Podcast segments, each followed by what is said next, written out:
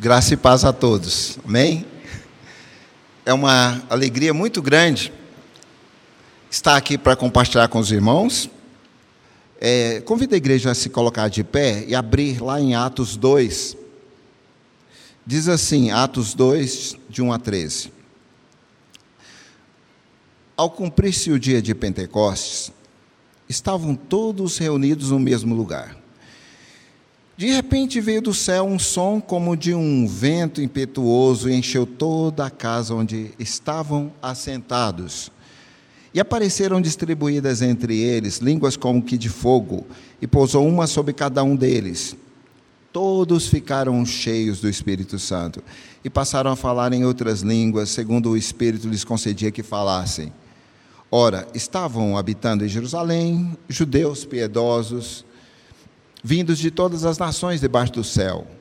Quando, pois, se fez ouvir aquela voz, afluiu a multidão, que possuída de perplexidade, porquanto cada um os ouvia falar na sua própria língua.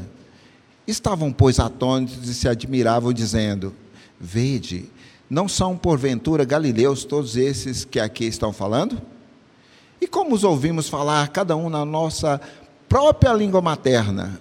Somos pardos, medos, elamitas, os naturais da Mesopotâmia, Judéia, Capadócia, Ponto, Ásia, da Frígia e da Panfilha, do Egito e das regiões da Líbia, das imediações de Cirene e romanos que aqui residem, tanto judeus como prosélitos, cretenses e arábios.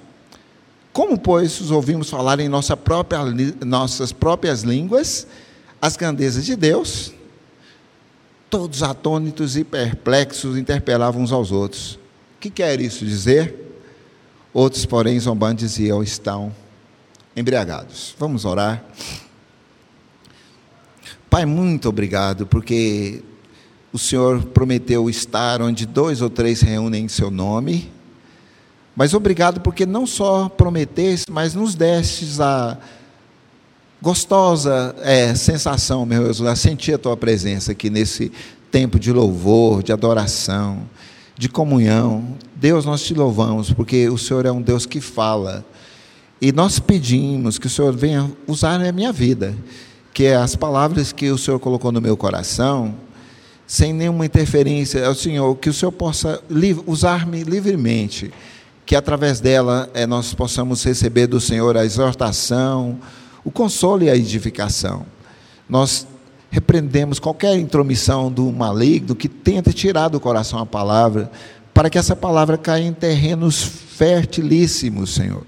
Pedimos por aqueles que nos acompanham pela rede social, que o Senhor também vá aos seus corações e a tua palavra transforme a nossa vida radicalmente para o louvor da tua glória. É a nossa oração em nome de Jesus. Amém, Pai. Amém. Pode sentar, igreja. Domingo passado foi o dia de Pentecostes. Quantos aqui sabiam? Levanta a mão. Pouquíssimas pessoas sabiam que domingo passado foi o dia de Pentecostes. Isso é preocupante, porque nós vamos falar um pouco o que aconteceu naquele dia. É, nós sabemos que nosso Deus é um Deus extremamente celebrativo, né? Antes de falar do Pentecoste, hoje eu valorizo muito o dia da igreja perseguida, o DIP, né? Eu sei que alguns irmãos aqui extremamente engajados em missões, nós estamos vivendo dias difíceis. Muitos realmente do que servem a Deus em no, na frente aí nessa caminhada, tem passado por perseguições. Hebreus 13, 3 fala: Lembrai-vos dos encarcerados, dos que sofrem maus tratos, como vocês estivessem com eles. E eu creio que nunca, assim, eu, raras vezes na humanidade tanto sofrimento veio sobre o povo de Deus. Mas hoje à noite eu vou falar sobre isso. Se você quiser dar uma passada lá é, na nossa, nossa, nossa transmissão no Instagram, fica também gravado, né? Arroba IPB Boas Novas, a gente vai estar falando sobre a igreja avançando em meio à perseguição. Mas hoje eu queria voltar ao domingo anterior, que foi o dia de Pentecoste. Ah, O nosso Deus celebrativo organizou para o seu povo sete festas. E Deus disse: Olha, essas festas é para vocês celebrarem, porque realmente a fonte da eterna alegria é Deus. Pentecoste né, foi a festa é, onde se colhia ali a, as, os cereais e celebrava na presença do Senhor. Ah, o nome Pentecoste é porque 50 depois da Páscoa. A Páscoa é a principal festa. Deus diz: olha, celebrem nas, pelas gerações. Êxodo capítulo 12 fala disso. Mas eu queria é, chamar a atenção da igreja para uma realidade. Por que então que a gente não celebra Pentecoste? Algumas razões me vêm à mente. A primeira o livro que eu conheço melhor, assim, que detalhado fala sobre Pentecoste, é de um metodista chamado Stanley Jones.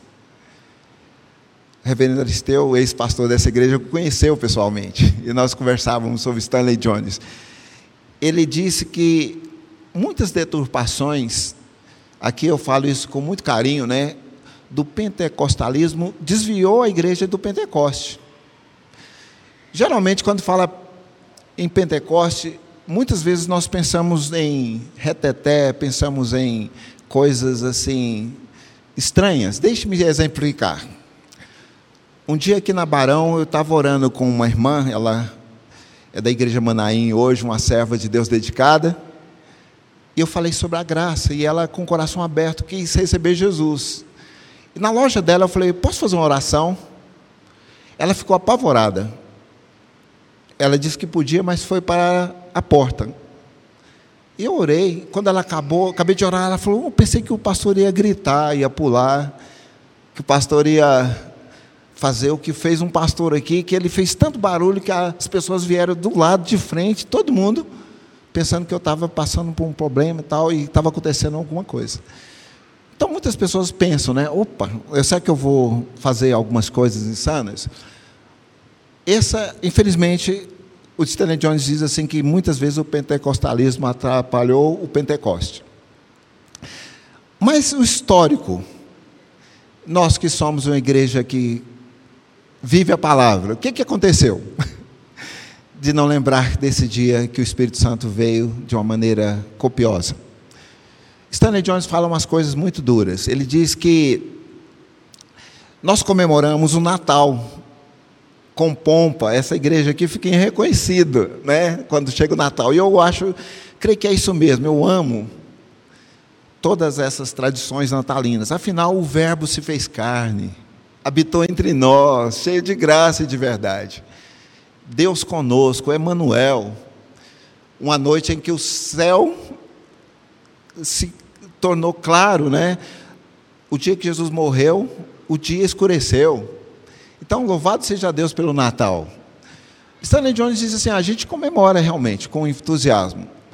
A Páscoa também. Por quê? Porque o Cordeiro foi morto, reviveu, levou nossa culpa, trouxe-nos eterna salvação. Então, louvado seja Deus. Ele é a nossa Páscoa. Nós estávamos mortos, nossos delitos e pecados, e Ele nos ressuscitou, nos assentou em lugares celestiais comemoremos e está certo. Glória a Deus pela Páscoa. Se na encarnação temos Deus conosco, na Páscoa temos Deus por nós. Mas Stanley Jones diz que tem faltado Deus em nós. E aí que ele entra no Pentecoste. Porque quando o Espírito Santo veio, foi cumprir toda uma agenda. Jesus disse: Olha, eu vou para o Pai, eu não deixo vocês órfãos não se turbe o vosso coração. Convém que eu vá, porque se eu não for, o consolador não vier, não virá. E quando ele vier, ele vai convencer o mundo do pecado, da justiça, do juízo. Ele vos guiará a toda a verdade. Ele me glorificará. E Jesus deixou-os com santas expectativas da sua ressurreição até a sua ascensão e esse texto que nós vemos é o dia exato que acontece. Então, historicamente, eu creio que nós precisamos corar de vergonha e falar: Senhor, nós precisamos disso. Gostei demais do louvor. algumas igrejas históricas, né, têm feito cantatas como essa que tem da multidão dos que creram. É, tem cantado canções que falam do Espírito enchendo os corações e fazendo-nos parecidos com Jesus. É, fica o desafio né, de nós celebrarmos o Pentecostes, dizer, Deus, obrigado, porque mandasses no teu amor o teu filho amado para por nós morrer na cruz. Aleluia, porque o Cordeiro foi morto e ressuscitou e nos levou na sua ressurreição para lugares celestiais. Mas, Senhor, ajuda-nos a termos uma vida no Espírito. Porque se alguém não tem o Espírito do Senhor, não é dele. Eu sei que nós estamos aqui porque ele nos convenceu. Nosso nome está no livro da vida porque ele nos atraiu. A nossa caminhada é porque ele intercede por nós. Mas Deus quer que nós vivamos mais intensamente Deus em nós. Há uma terceira razão que eu creio que faz a igreja viver distante de Pentecostes,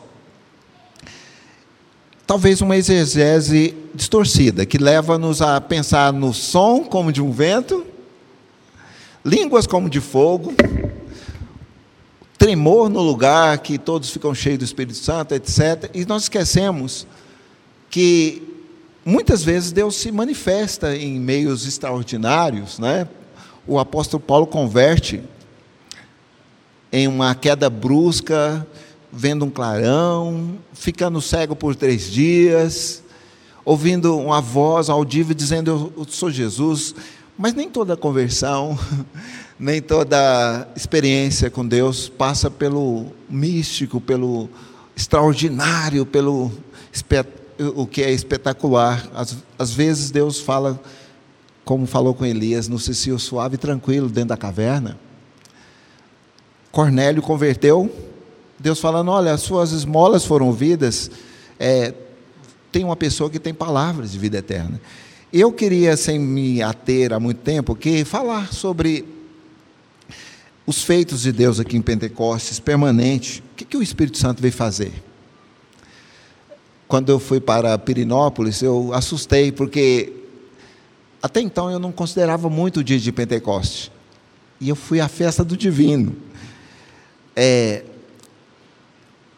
sem dúvida, o Espírito Santo não compactua com o que vimos ali tudo, mas uma realidade é certa. Eu fiquei assim desafiado a lembrar do dia de Pentecostes e considerá-los.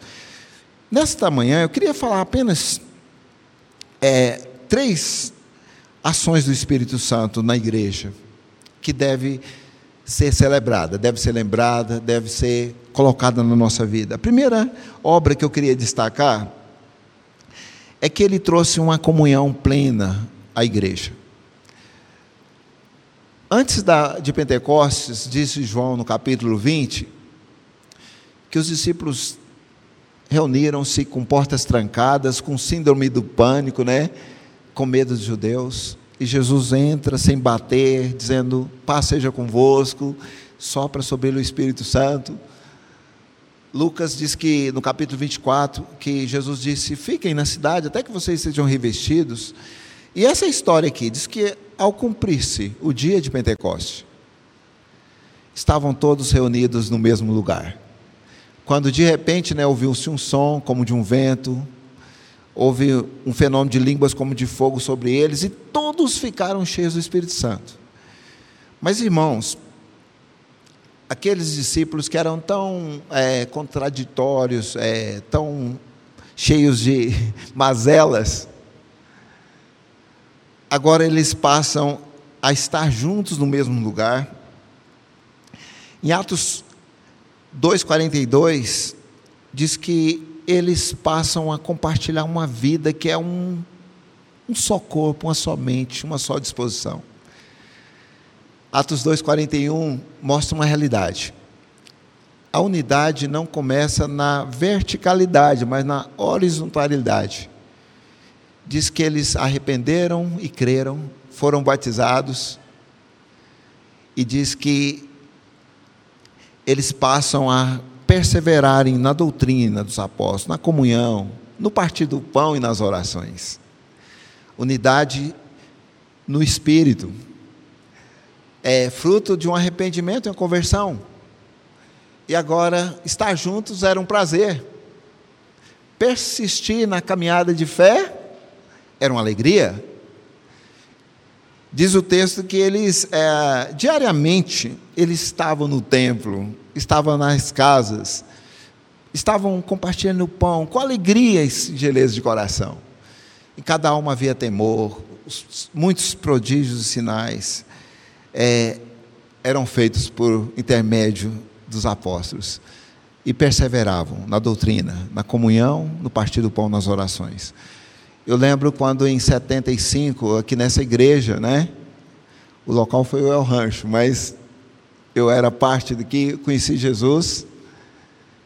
Lembro de doutora Rete e dona Dorothy me chamar e falar: Black, você está levando Deus a sério? Eu queria dizer que nós temos todos os cultos um tempo de oração na capela. A capela é onde a Cíntia está sentada, era, né? tinha uma parte assim, e lá estávamos nós orando. E elas oravam uma temática, um avivamento nessa igreja. A mocidade pegou junto, né? Eu lembro da gente encher a capela e ajoelharmos ali antes que os cultos começassem. Queridos, isso é, é muito sublime. Isso é comunhão.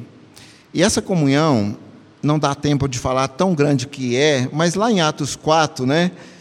É, a partir do verso 32, fala de uma vida compartilhada, não tinha necessidade, porque não havia necessitado, porque a comunhão chegava às necessidades é, econômicas, os bens eram compartilhados, a alegria era compartilhada, a simpatia era impactante, o louvor era em espírito em verdade, que diz que é, dia a dia o Senhor acrescentava os salvos, pelo estilo de vida, de comunhão.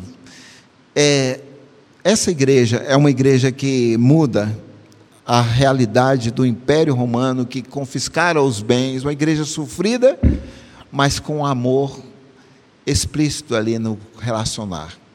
Pentecostes lembra isso o Espírito Santo, ele nos chama comunhão. A comunhão com o Filho.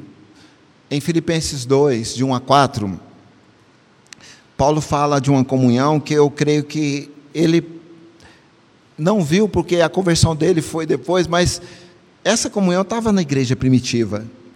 Disse é, Paulo aos Filipenses: Finalmente, irmãos, se há alguma exortação em Cristo, alguma consolação de amor, alguma comunhão de espírito, se há entranháveis afetos e misericórdia, ele diz: completai a minha alegria, de modo que penseis a mesma coisa, tenhais o mesmo amor, sejais unidos de alma, tendo o mesmo sentimento.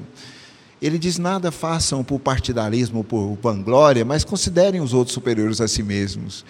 E quando eu olho em Filipenses, é o que a igreja viveu. Exortação, em Cristo.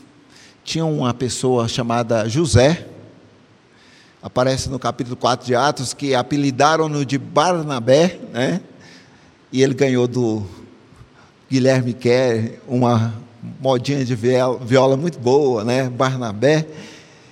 Ele era tão encorajador, tão amoroso, que apelidaram-no de Barnabé, né? filho do encorajamento, da exortação, do consolo. E e a, a Bíblia diz que exortação em Cristo, consolação de amor. Quanto consolo a igreja espalhava, quantas palavras de amor e afeto, né? Havia entranháveis afetos, o afeto era grande, a misericórdia, o perdão amoroso enorme, a, capacidade de pensar a mesma coisa, de ter o mesmo amor. Me encanto quando Pedro e João vão orar era uma oração, mas tinha um homem é, coxo, paralítico, e Pedro e João tinham tanta unidade com Deus e com o outro que eles, diz, eles dizem: olhe para nós, ouro nem prata nós temos, mas o que temos te damos em nome de Jesus. Irmãos, isso é a unidade. Eu creio que hoje a igreja tem que atentar para que a nossa unidade, a nossa comunhão seja mais do que uma camaradagem, do que uma vivência é assim respeitosa. Nós precisamos espiritualmente estarmos, é, como diz a Bíblia, né, unidos mesmo em almas, tendo o mesmo sentimento, é, tendo essa ligação profunda. Pentecoste traz plena comunhão. A segunda bênção que o Espírito Santo derramado ali no dia de Pentecostes traz é uma adoração a Deus verdadeira em toda situação. Uma adoração em toda situação. É interessante que o pastor Alex leu sobre os adoradores que Deus procura. E nós vemos que a igreja primitiva, o culto não era um momento, um dia, mas era um estilo de vida. Esse estilo de vida nós vemos explicitamente aqui, diz que no dia de Pentecostes eles estavam reunidos no mesmo lugar. Esse lugar era a casa de João Marcos. É, Maria, os discípulos, cerca de 120 pessoas. Mas nesse lugar, Deus então manda o seu espírito de modo copioso e enche a casa onde eles estavam sentados. O culto a Deus passa a ser nas casas também, não só no templo, como na antiguidade. Na informalidade, a oposição mais comum, que é sentar, assentados onde eles estavam. Atos 2,46 diz que eles fluíam né, na vida corporativa do templo, mas comunitária das casas diz que as casas eram lugares onde Deus fazia grandes sinais, né? No capítulo 16, nós temos aquele texto clássico, onde o carcereiro, já com um potencial suicida, diz: pega a espada e vai se matar. E Paulo e Silas dizem: não façam essa coisa, porque nós estamos aqui. E ele pergunta, né? Qual a pergunta dele? Atos 16, 31. Que posso? Fazer para ser salvo? A resposta de Paulo: crê no Senhor Jesus e será salvo, tu e tua casa. E a oikos, a casa, passa a ser um lugar onde Deus faz grandes obras e atos. Nós vemos que adoração era contínua. Nas casas havia salvação, havia batismos, havia uma ação muito interessante Filipe, o diácono, no final do livro de Atos, Paulo visita e diz que as suas quatro filhas eram profetisas. E nós vemos que o Espírito Santo, ele vai tornando as coisas mais, digamos, comuns em palco para uma adoração e glorificação de Deus em culto. Deixe-me citar um exemplo mais específico. Estava conversando com os diáconos ali fora, como que no capítulo 6, né, a igreja passa um problema administrativo. O problema não era o Covid, não era a pandemia, mas era esquecimento de viúvas gregas nas distribuições de cestas básicas. Olha o Espírito Santo em ação. Os apóstolos reúnem-se e dizem: Irmãos, escolham dentre vocês sete homens cheios do Espírito Santo, cheios de sabedoria, encarreguem-nos desse serviço. E diz que eles escolhem Estevão, Filipe, Prócoro, Nicanor, Timão, Pármenas, e delegam-nos a diaconia. Mas aqueles diáconos foram escolhidos para servir às mesas, para atender as viúvas e os órfãos. Mas a palavra de Deus diz que aqueles diáconos não se contiveram no que era determinado. Por quê? Porque a Bíblia diz que eles eram homens realmente cheios do Espírito Santo, cheios de sabedoria. Estevão prega o maior sermão que tem no Novo Testamento. Ele faz uma exposição bíblica que os oponentes rilham os dentes, tapam os ouvidos, os outros apedrejam-no, E ele até nisso parece com Jesus. A Bíblia diz que ele, ao receber as, as agressões, as pedradas, ele vê o céu aberto, vê Jesus à direita do Pai, e o seu rosto fica como de um anjo. Ele morre, né? O, um mártir. Mas, irmãos, como diziam os antigos, né? o sangue dos mártires levava outras pessoas a nascerem em Deus. A história conta no capítulo 8 de Atos, verso 2, que um jovem chamado Saulo recolhe suas vestes e aí o cristianismo se espalha, né? O mundo conhece a tão grande salvação. O que parecia causa é, perca, fracasso, interrupção, o Espírito Santo toma como uma, um impulso para a propagação do reino. E eu fico pensando, Filipe é outro, é outro diácono, né? ele vai para Samaria. Eu me impressiono muito como Deus usa Filipe. Ele vai para um terreno inimigo levar a reconciliação. Sai sendo judeu, chega em Samaria. E lá em Samaria Deus salva multidões, e Felipe não tinha essa questão de estar em grande centro ou não, porque ele sai de Samaria e vai para o deserto de Gaza. E lá ele alcança um ancestral meu, um etíope, alto oficial de Candace, da rainha da, da Etiópia. Né? Que coisa legal, o evangelho se espalha. Por quê? Porque havia uma consciência de que a vida é para o louvor da glória de Deus. Por quê? Porque em Jesus, o existir deve ser um culto.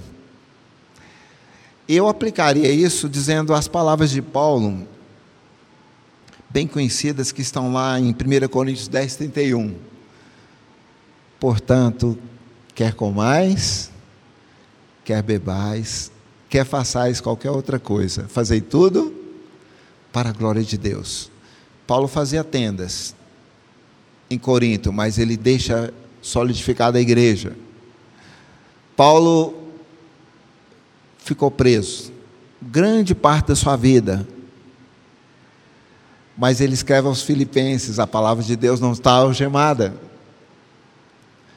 Aprendi a contentar-me em toda e qualquer situação, seja humilhado ou exaltado, tendo abundância ou escassez, tudo posto naquele que me fortalece. E Paulo nos mostra uma realidade que quanto mais nebuloso, tenso parecia ser seu ministério, nas cadeias, ele se agiganta através das cartas. Que coisa maravilhosa. Mostrar que quando nós entendemos que a nossa vida é para o louvor da glória de Deus, né? que ele deve ser adorado em toda circunstância. Isso faz total diferença. E eu quero dizer mais a terceira razão porque nós devemos celebrar Pentecostes. Primeiro é por causa da grande comunhão que o Espírito Santo veio trazer e ele inaugura ali em Pentecostes, mas quer que nós mantenhamos essa chance. Segundo, essa chama. Segundo, é porque ele quer que nós existamos nessa perspectiva de que eu existo para o louvor da glória de Deus, independente das circunstâncias, dos do que me envolva, o Senhor deve ser adorado, celebrado e amado. E a terceira razão que eu gostaria de falar, concluindo, né? Por que, que nós devemos viver e buscar uma experiência cada dia mais íntima com Deus, né? deixar que o seu Espírito nos envolva, assim como em Pentecostes. Porque em Pentecostes a igreja proclama a toda língua e nação. Leva, a igreja leva o evangelho de uma maneira muito é, poderosa e dinâmica. Diz a Bíblia que antes do dia de Pentecoste, em Atos 1:8, o Senhor Jesus disse: "Olha, vocês receberão poder ao descer sobre vós o Espírito Santo. Vocês serão as minhas testemunhas na casa de vocês, Jerusalém, na circunvizinhança, Judéia, Samaria e até os confins da terra. E diz o texto que eles então oram, esperam, e ao cumprir-se o dia de Pentecostes, o que acontece? eles têm as experiências sobrenaturais do som do vento, na informalidade de estarem sentados no lugar mais universal que é a casa, mas o verso é, de número 4 diz que todos, todos ficaram cheios do Espírito Santo. E passaram a falar em outras línguas conforme o Espírito lhes permitiam que falassem. E é interessante, a igreja abre para falar. Pedro tinha negado Jesus três vezes diante de uma criada. Depois de Pentecoste, a Bíblia diz que Pedro, diante de uma grande multidão, se ergue e diz assim: arrependam e convertam, porque Deus tem tempos de refrigério, para que vocês recebam o Espírito Santo de Deus. É interessante que 50 dias antes, lá estavam a multidão pedindo Barrabás e rejeitando Jesus. Mas as questões mudam. Primeiro porque o Espírito Santo, ele é derramado, a convicção do pecado é tida nos corações e alguns textos da palavra que se cumpre. Eu queria citar dois apenas. Isaías 44, Deus fala assim: Olha, eu te escolhi, eu te remi, não temas, porque eu derramarei água sobre o sedento, derramarei torrentes sobre a terra seca, derramarei do meu espírito sobre toda a carne. Um dirá, eu sou do Senhor, outro dirá, é, terá comunhão ali, fala muitas coisas lindas diz que Deus, Deus diz que haveria derramar água e torrente. Em Atos 3, Pedro fala assim: olha, o que acontece foi o que foi proferido ali. Joel também disse, né, que Deus é derramado o Espírito. E Pedro fala assim: é uma promessa para vocês, para os filhos, para os que estiverem longe, quantos o Senhor chamar. Queridos, naquela ocasião, Pedro já começa desse texto a pregar. E a Bíblia diz que naquele dia houve um acréscimo na igreja, onde quase 3 mil pessoas foram batizadas. E a igreja continuou nessa intensa caminhada de evangelismo. As nações são alcançadas. O etíope eunuco converte e vai transbordante da presença do Espírito Santo. É, eles são presos, em Atos diz que eles oram e o lugar treme, todos ficam cheios e continuam a falar de Deus. Mas eu queria chamar a atenção que no discurso de Pedro ele fala de um evangelho que alcança velhos e jovens, desfaz o abismo de gerações um evangelho que desfaz as classes. Ele diz que eles, servos e servas, são é, cheios do Espírito Santo. Um evangelho em que a simpatia levava à evangelização pública e pessoal. Paulo, quando ele despede dos, dos, da igreja em Éfeso, finalizando seu ministério em Roma, ele diz assim: eu não deixei de anunciar todo o desígnio de Deus, publicamente, em casa em casa. Só o Espírito Santo para fazer isso. Aqueles discípulos temerosos, limitados, é, serem capazes de levar o Evangelho a todas as nações, em nome de Jesus. Eu queria terminar é, antes aplicar, dizendo assim que Paulo, quando ele escreve a Timóteo, ele diz assim: prega a palavra. Quer seja oportuno, quer não, repreende, corrige com toda autoridade e doutrina. E Paulo manda o jovem Timóteo pregar. É, eu queria desafiar você a entender que o Espírito Santo, ele veio para fazer isso, conceder-nos poder para testemunhar Jesus. A testemunha é alguém que viu um fato e conta como ele é. Isso não é complexo porque quando nós olhamos o testemunho de João, João falando assim, olha o que temos visto, ouvido, que nossos olhos né, viram, mas que nossas que contemplamos, que apalpamos, é isso. A intimidade com Jesus era grande. A presença do Espírito Santo era impactante. E aqueles discípulos levam o evangelho adiante. Sem o poder do Espírito, nós não avançaremos na evangelização.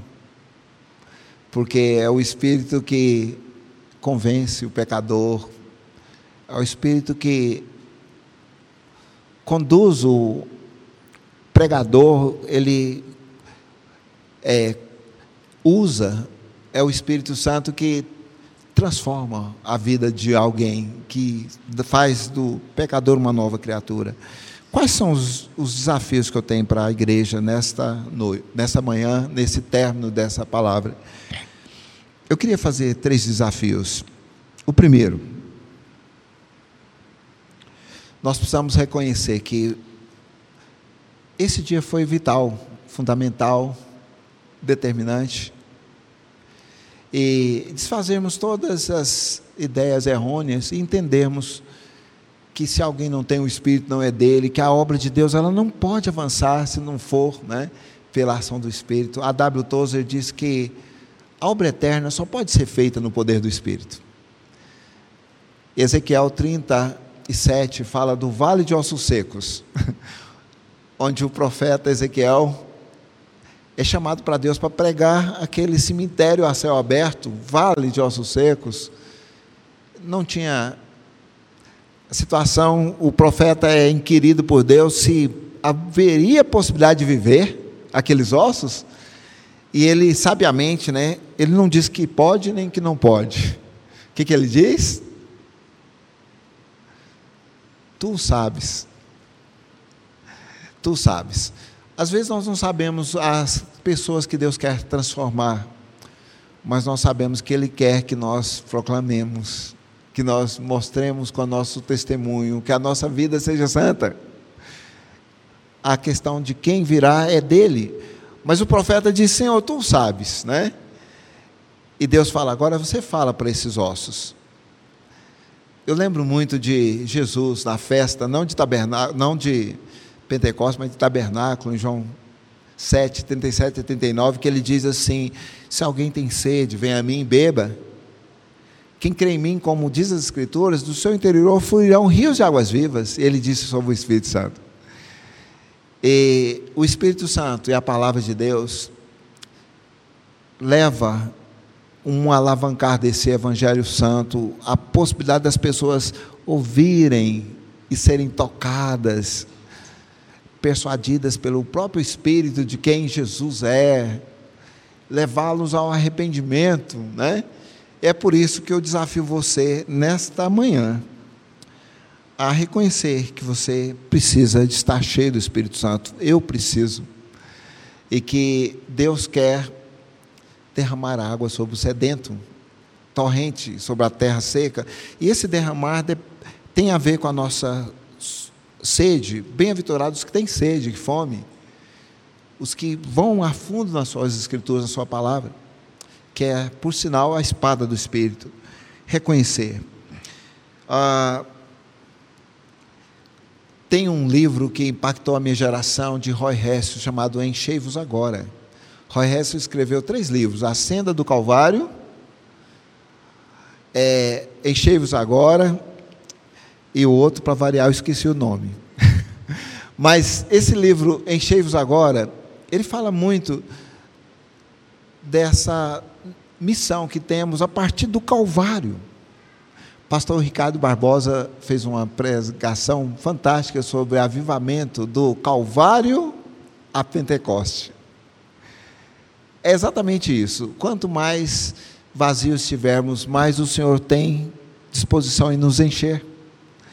E Paulo fala: não entristeça o Espírito do Senhor, no qual você foi selado para o dia da redenção. Paulo fala: enchei-vos do Espírito, falando entre vós com salmos, entoando, louvando de coração o Senhor, com hinos e cânticos espirituais, sujeitando uns aos outros. É, Ser cheio do Espírito é uma ordem para aqui e agora. Nós precisamos deixar as nossas vidas é, dúbias. Né? A Bíblia fala muito do fruto do Espírito, e Paulo fala aos Gálatas: andem no Espírito, não satisfaçam a carne. E essa é o segundo desafio que eu tenho, o desafio de reconhecer e voltarmos humildemente para o Senhor e dizer: olha, nós precisamos mais de Ti. Deus, o Espírito, realmente transforma e transborda em meu coração. Nós precisamos é, buscar como anda a sua devocionalidade. Você tem tido um tempo para relacionar-se com Deus, entrando no secreto do teu quarto, fechada a porta, orando ao Senhor. E que tal você realmente abrir, né, para que Deus possa realmente qualificar cada dia mais, né? E você ter uma alma sedenta por Deus. E o terceiro e último desafio, focar na missão. O Espírito Santo veio em Pentecoste para conceder à igreja poder, para que ela avançasse, para que ela testemunhasse, para que todos os povos da terra soubessem que o Senhor é Deus e não há outro. E quando ele age, ele faz essa grande obra, ele entra nos corações dos discípulos, ele entra num mundo é, onde havia perseguição religiosa, dores atrozes, mas ele vai em todas as aldeias, cidades, classes sociais, pessoas, vai nas nações fechadas, ele concede poder à igreja. E o livro de Atos mostra esse avanço que o Espírito Santo traz. E eu queria desafiar você a lembrar de que Deus, na sua bondade e graça, quis que isso ocorresse no dia de Pentecostes para que nós, que um dia fomos salvos, porque o Verbo se fez carne, porque o Cordeiro foi imolado, e ao ser exaltado a destra do Pai, ele enviou o seu Santo Espírito. Gostaria de orar e pedir que Deus nos abençoe, que Deus seja gracioso, que Deus faça o seu rosto brilhar sobre nós, que a terra conheça o poder, o amor e a salvação de Deus. Vamos ficar de pé.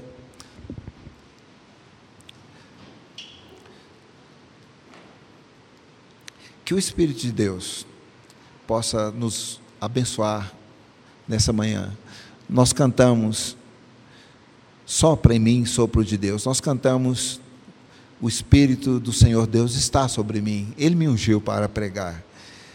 E eu queria que nós nesta fé, entendêssemos que Deus quer fazer grandes prodígios em nossas vidas, Ele quer nos usar como Ele ungiu a Jesus. A canção que foi cantada aqui, baseada em Isaías 61, que o Espírito do Senhor está sobre mim, Isaías diz que vós sois sacerdotes do Altíssimo e ministros do vosso Deus. Que coisa importante. É como se Deus falasse assim: ungi meu filho Jesus. Mas eu ungi o Geraldo para fazer isso, pregar boas novas. Eu ungi cada pessoa que crê em mim para ser minha testemunha. Vamos orar. Pai querido, nós te agradecemos porque o Senhor, no dia de Pentecoste, colheu esses frutos, ó Deus, para a tua igreja e o Senhor nos alcançou, porque a tua palavra diz que a promessa que se cumpriu em Pentecoste não foi para os judeus que ali estavam, mas Pedro diz: essa promessa é para os vossos filhos, para os que estão longe, para aqueles que vierem a crer. Um dia o Senhor nos alcançou, nós que estávamos mortos, nossos delitos e pecados, o Senhor nos deu vida, o Senhor nos convenceu o Senhor nos atraiu, o Senhor nos selou para o dia da, da redenção. Hoje nós sabemos em quem temos crido, sabemos quem Ele é, poderoso para fazer e guardar o nosso depósito até aquele dia, Senhor. Muito obrigado, Senhor. Mas nós queremos, ó oh Deus, é, assim como os judeus disseram arrependidos, o que, o que iremos fazer? E Pedro disse: arrependam, convertam, para que pecados sejam perdoados, para que tempos de refrigério sejam vindos, para que o Espírito Santo seja derramado. E esse mesmo Espírito fez uma comunidade alegre, vibrante, uma comunidade simpática, uma comunidade é, cheia de amor, uma comunidade que replicou a vida, a beleza de Jesus. Uma comunidade em que sinais e prodígios eram feitos, porque o temor do Senhor abria espaço para os milagres.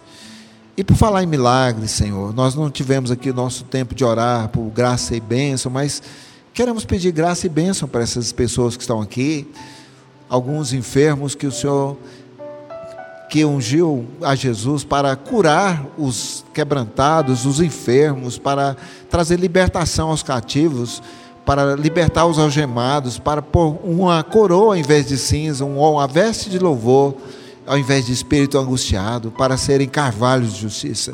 Pedimos, ó Deus, bênçãos para o teu povo, graça para o teu povo, mas queremos principalmente um derramado espírito sobre o teu povo.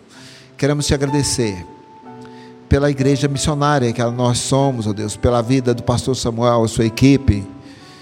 E por falar neles, abençoe de uma maneira especial, particular, a vida do pastor Zé Carlos, a vida, ó Deus, da Liana, ó Deus, da Júlia, da Jéssica, de todos que estão ali, do pastor Giovanni, Senhor. Nós pedimos também, ao sairmos daqui, que nós possamos ser uma igreja que testemunha Jesus uma igreja que o Espírito do Senhor sobre nós nos dê uma alegria de falar de Jesus, que nós falemos com intrepidez, com ousadia, mas com muita graça e amor, e que o nosso estilo de vida antecipe a nossa fala, que as pessoas saibam quem é Jesus, porque percebem-no na nossa vida. Nós pedimos essas bênçãos e nós te agradecemos, Pai querido, em nome de Jesus e que o teu Espírito nos revista, é o nosso pedido em nome de Jesus.